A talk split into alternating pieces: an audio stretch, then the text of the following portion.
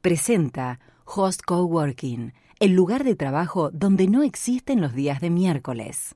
Las empresas que proveen de equipos de sonido, de pantallas LEDs para eventos, están complicadas. Tienen varias, varias semanas por delante de cuarentena y con eso en mente, Luciano Colman, un tradicional proveedor de la industria, histórico DJ, y Darío Pedreira, un empresario de las performances del espectáculo teatral, se han juntado para hacer tres autoshows en Córdoba. Los autoshows vendrían a ser algo más que un autocine.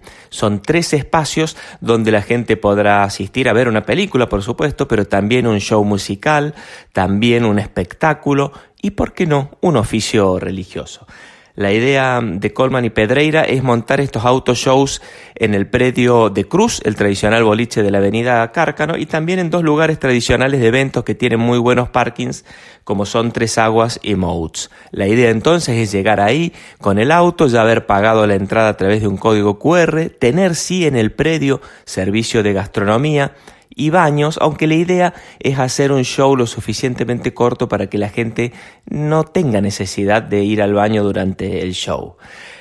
Le acaban de presentar la propuesta a la municipalidad, están ultimando detalles para los protocolos de aprobación y la idea es estar en las próximas semanas con esto, tres autoshows distribuidos en la ciudad de Córdoba, con espectáculos, con bandas en vivo, con películas, ¿por qué no? Y también hasta con oficios religiosos.